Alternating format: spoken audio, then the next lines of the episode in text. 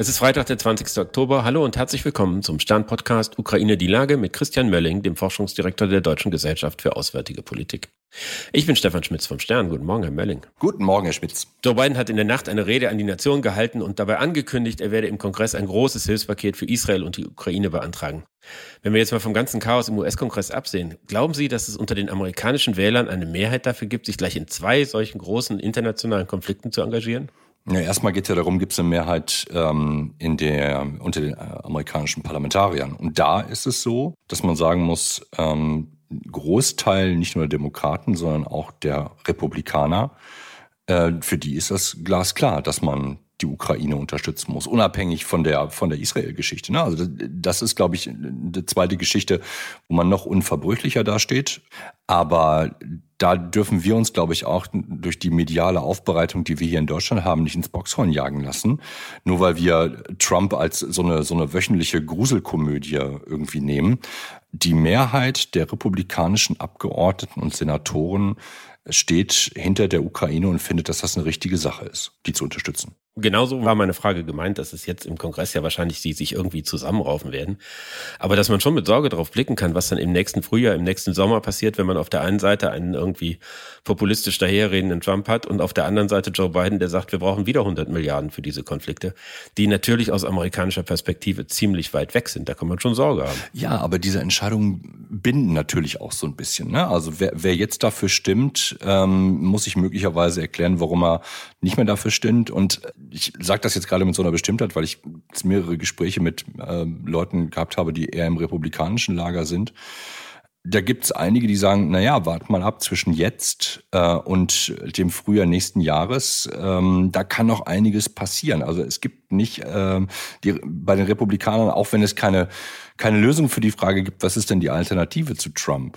Gibt es zurzeit viele, die sagen, es ist nicht gesetzt, dass Trump es wird. Also von daher diese, dieser vorauseilende Gehorsam, den, den wir da haben, einfach weil weil es eben so einfach ist, Trump als Lösung zu akzeptieren und, und dann aber auch politisch ja interessanterweise auch nicht weiterzudenken von da ab, sondern lieber wieder das Kaninchen vor der Schlange zu sitzen. Das ist bei denen nicht ausgemacht. Die sehen viel mehr Strömungen in, innerhalb auch der Republikanischen Partei.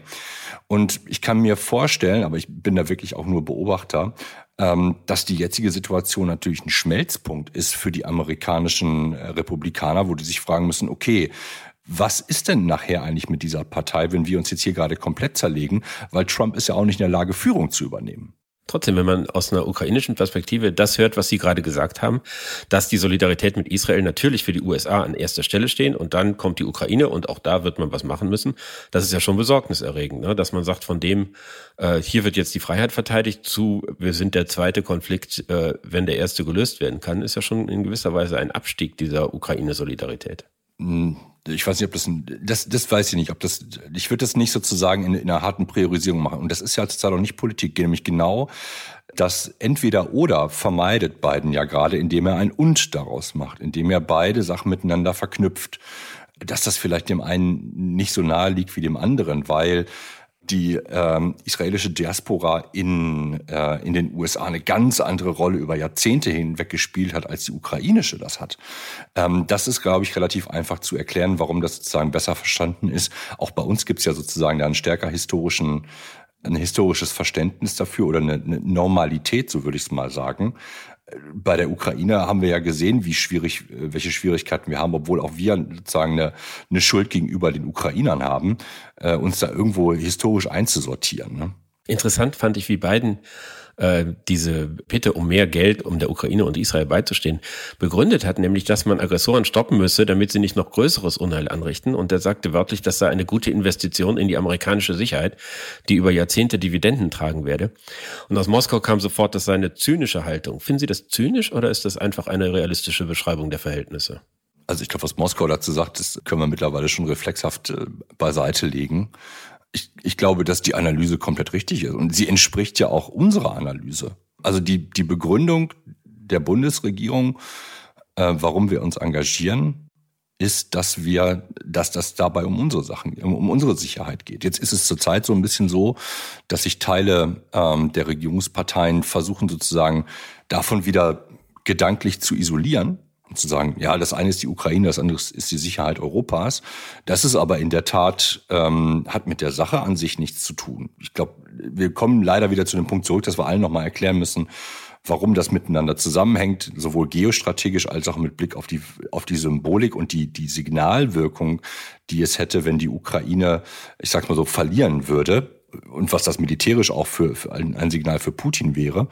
Also von daher ähm, glaube ich, dass, dass wir da eigentlich in, einem, in einer ähnlichen Analyse sind wie die Amerikaner. Bei denen resoniert das aber viel, viel besser, weil die nationale Sicherheit bei denen tatsächlich einfach ein Top-Thema ist. Ja, das ist bei uns immer so ein bisschen schwierig. Zugleich sieht man, dass äh, vor allen Dingen Joe Biden ja deutlich bemüht ist, den Konflikt im Nahen Osten unter Kontrolle zu halten oder jedenfalls eine, einen Flächenbrand zu verhindern. Äh, er hat ja wohl auf Netanyahu eingewirkt, dass er sich nicht von Wut und Trauer treiben lassen soll, wie es vielleicht die Amerikaner nach 9-11 gemacht haben.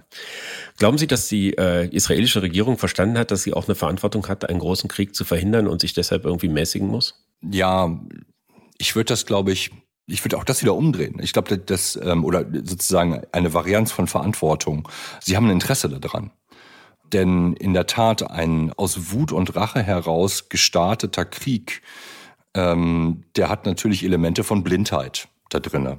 Und von daher ist es gut, dass, dass da zurzeit so ein bisschen, wie soll man sagen, äh, die Amerikaner darauf einwirken. Die Israelis haben kein Interesse daran, einen, eine grenzenlose Bodenoffensive zu führen, weil das ihre eigenen Truppen gefährden würde. Es würde die Unterstützung durch den Westen letztendlich gefährden und es würde die Israelis, die noch in der Diaspora auf der ganzen Welt sind, genauso gefährden. Das sehen wir hier in Berlin. Ne? Das ist ähm, also da, ich glaube, dass da ich, ich will deswegen nicht sagen, dass sozusagen die, die die sozusagen die Trauer und die Wut verraucht sind. Ich glaube, da sollte man sich keine Illusionen drüber machen in einem Land, ähm, das seit seinem Bestehen ähm, im Grunde genommen im Überlebenskampf ist und dass auch die Begründung für seine Existenz im Überlebenskampf eigentlich hat. Aber dass sich da jetzt Elemente von Realität rein immer stärker reinmischen, auch auf der militärischen Ebene die Frage ist, wie macht man so eine Bodenoffensive denn ordentlich, sodass äh, dass wir auch den, den Erfolg haben, den wir haben wollen, weil wir wollen ja im Grunde genommen auch die, die Israelis wollen die Köpfe vor allen Dingen, die schlauen Köpfe hinter diesem Anschlag ja erwischen.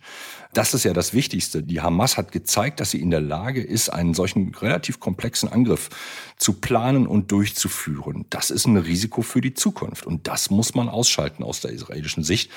Aber natürlich in dem Augenblick, in dem man beginnt, produziert man neue Risiken und Probleme und die muss man gering halten. Also Israel hat daran ein eigenes Interesse.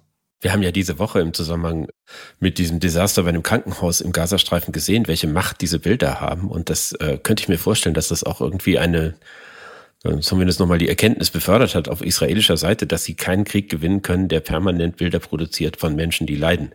Ganz unabhängig davon, dass jetzt mutmaßlich die Palästinenser verantwortlich waren für diesen Vorfall an dem Krankenhaus, aber dass man da gesehen hat, hier ist vielleicht die schärfste Waffe der Hamas, ist das Leid der eigenen Leute. Ja, ja, und, und, und auch die, die Bereitschaft, die eigenen Leute in den Tod zu schicken. Ne? Also der Kampf gegen die palästinensische Zivilbevölkerung, den führt zurzeit die Hamas und der islamische Dschihad.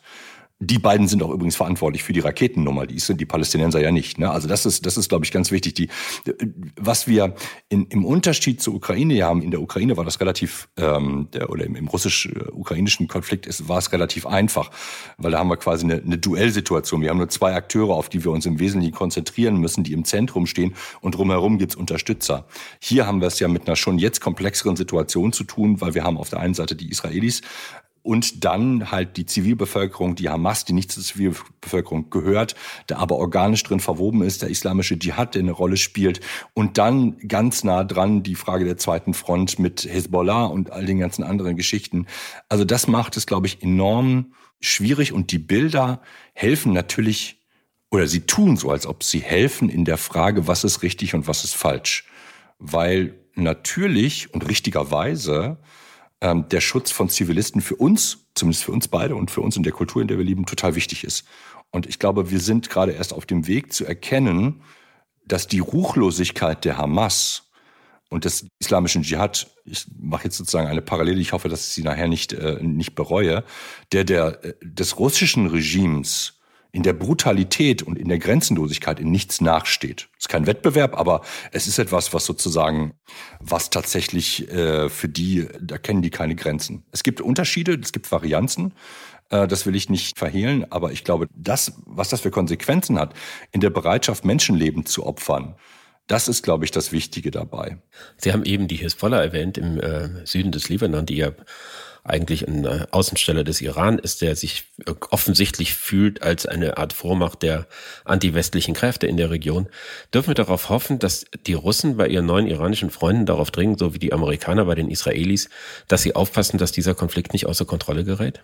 Ja, da sind, glaube ich, ziemlich viele Fragen letztendlich drinnen. Also ich fange mal vorne an. Die Iraner wollen Vormacht sein. Sie sind es nicht, so rum würde ich sagen. Das ist ja ein, ein Teil sozusagen der regionalen Dimension des, ähm, des Nahostkonfliktes, dass es einen traditionellen Streit um die Vormacht ähm, zwischen den Iranern und Saudi-Arabien gibt. Und deswegen ja auch diese Idee, ähm, wie ich gewinne an Einfluss als Iran, wenn ich ähm, die Annäherung zwischen Israel und Saudi-Arabien irgendwie wieder kaputt machen kann.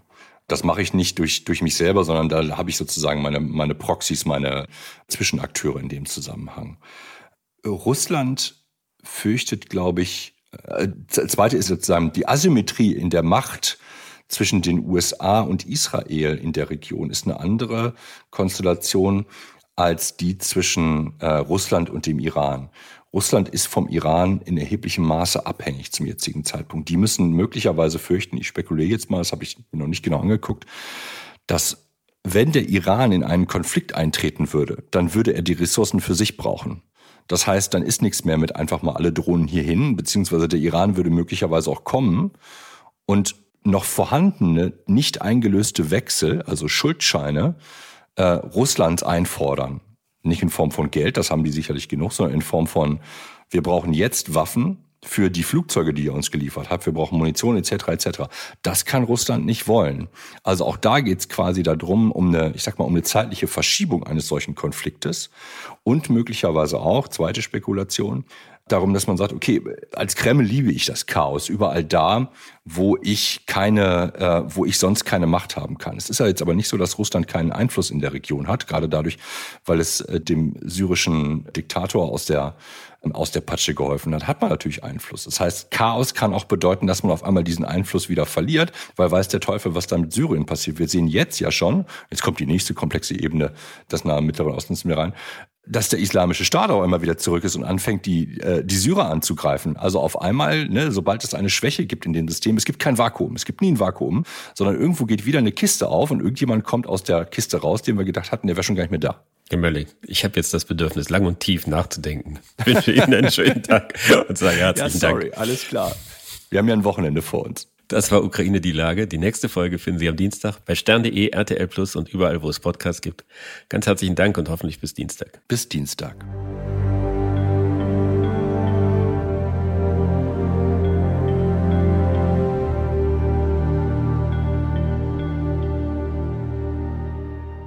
Dieser Podcast ist eine Produktion der Audio Alliance.